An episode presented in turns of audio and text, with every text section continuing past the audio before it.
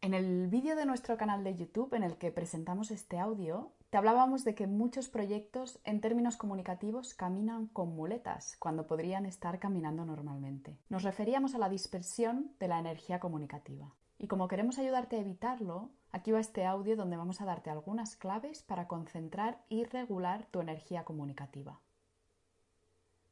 Uno de los problemas más habituales que nos encontramos es que los proyectos con valores nacen muy pequeños, desde una inquietud muy vocacional, y empiezan a desarrollarse desde ahí, evidentemente sin tener definida una estrategia comunicativa.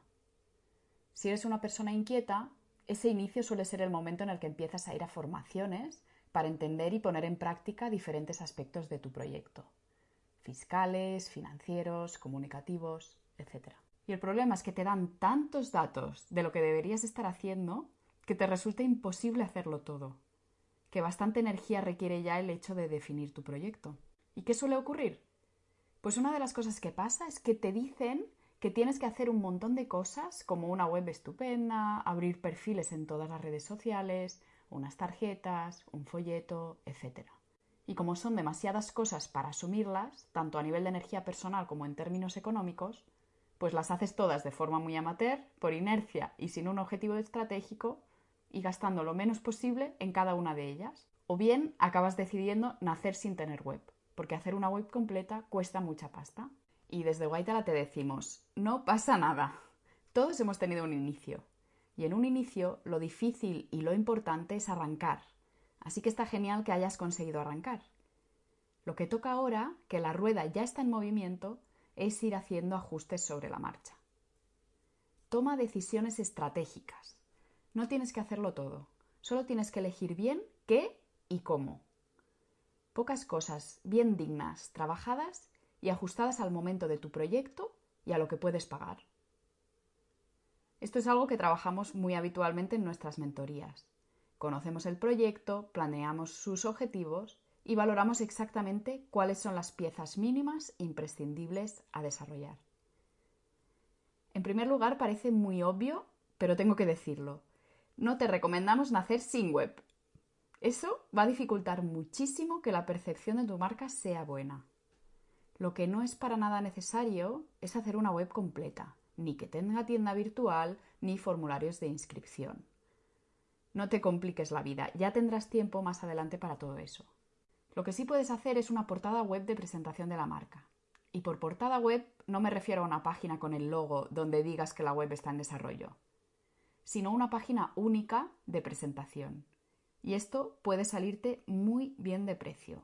En esta página lo que te recomiendo es que pongas tu logo, presentes tu propuesta de valor tal y como comentamos en un audio anterior, el número 9 que se llamaba ¿Sabes cuál es tu propuesta de valor?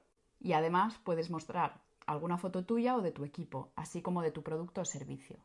Y sobre todo, recuerda incluir los datos de contacto bien visibles. Es un ejercicio sencillo que te recomiendo que hagas de forma ejecutiva, sin bloquearte demasiado en las decisiones que tengas que tomar. Piensa que es tu primera aparición en público y lo que estás consiguiendo es un efecto increíble de confianza. En proyectos pequeños que ofrecen sus servicios de forma presencial, el objetivo de la web suele ser este. Ofrecer una confirmación que reafirme la confianza de quien entra. En las primeras fases difícilmente nuestros potenciales clientes van a encontrarnos por arte de magia y nada más ver nuestra web van a confiar en nuestros servicios. La cosa no va así. Lo que va a ocurrir es que vas a difundir tu proyecto, ya sea presencialmente en reuniones, formaciones, eventos de networking, a través de redes sociales o a través de recomendaciones de amistades, clientes o personas que conoces. Así la gente va a empezar a saber de tu existencia. A quien le guste el proyecto va a querer conocer un poquito más o reafirmar su sensación inicial de confianza. Y ahí, ahí es donde entra en juego la portada web. Sin ella nos va a faltar rematar ese contacto tan importante. Y con ella vas a poder decirle a ese potencial cliente que existes, que tienes una propuesta de valor y sobre todo que puede contar contigo. Así que si aún no tienes web, te recomiendo que centres tu foco en este primer paso y te olvides de todo lo demás que vamos a comentar. Una única página de presentación del proyecto donde puedas transmitir emociones relacionadas con él y con los problemas que ayudas a resolver. Para ponerte un ejemplo, en nuestro caso, en Waitala estuvimos todo un año entero con la primera web de presentación que únicamente tenía una página. Y nos dedicamos a esto. Vale, y además de la web, ¿qué más? Pues las famosas redes sociales, esas succionadoras de energía.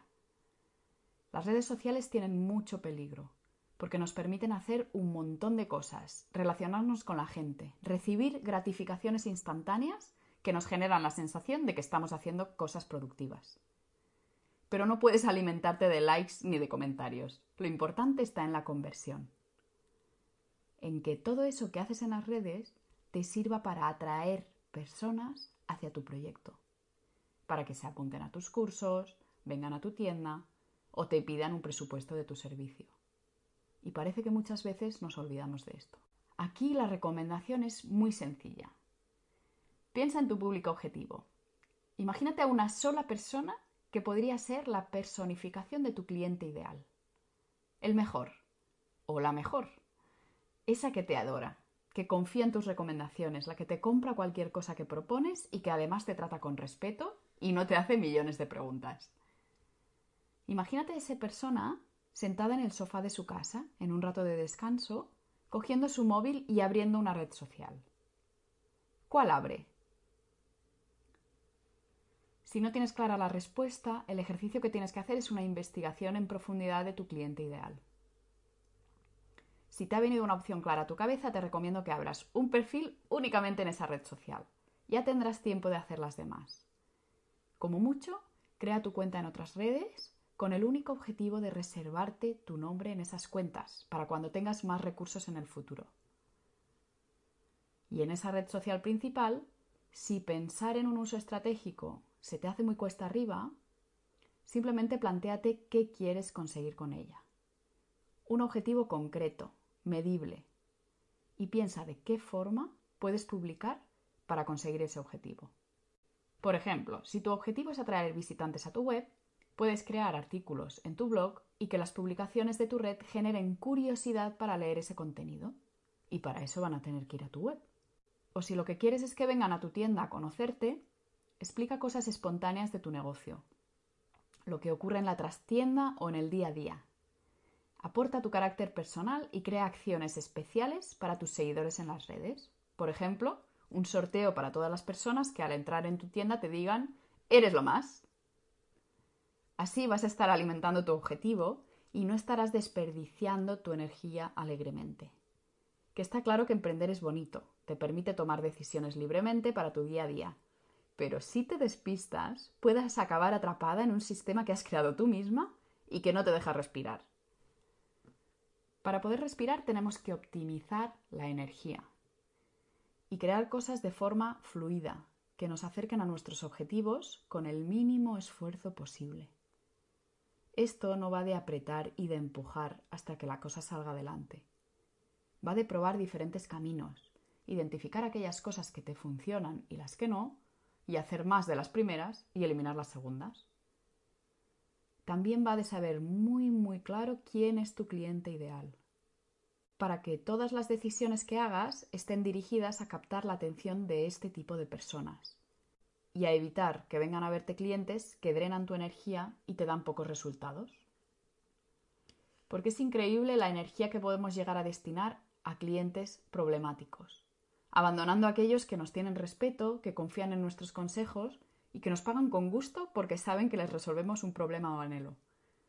¿Tú te imaginas si pusieras toda la energía que pones en discutir y resolver las quejas de algunos malos clientes en agradecer y premiar a los mejores clientes?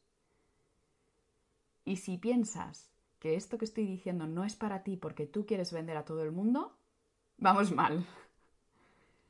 En fin, todo este tema del cliente ideal es un temazo que da para mucho. Y vamos a ayudarte a trabajarlo en profundidad en el curso de comunicación transformadora, que empieza en noviembre, en formato tanto presencial como virtual. Y que en el momento de grabar este audio, 4 de octubre, el curso está en fase de preventa. Así que si nos estás escuchando antes del 10 de octubre, puedes aprovecharte del descuento de la preventa. Esta es la primera edición y para hacerlo de forma cuidada y ayudándote al máximo, hemos decidido limitar muchísimo las plazas. Solamente va a haber siete plazas a la venta y eso va a permitirnos trabajar tu proyecto en profundidad, acompañarte al máximo. En las próximas ediciones no vas a tener esa ventaja. Si te interesa, ve a nuestra web donde te explicamos todos los detalles de este curso www.waitala.com. Recuerda que Waitala se escribe así, W-A-I-T-A-L-A. Espero que te haya servido, que te haya llevado a reflexionar y a tomar mejores decisiones para enfocar tu energía comunicativa. La semana que viene hablaremos de las diferentes opciones que tienes para utilizar y distribuir imágenes que encuentras en Internet dentro de la comunicación de tu proyecto. Nos vemos.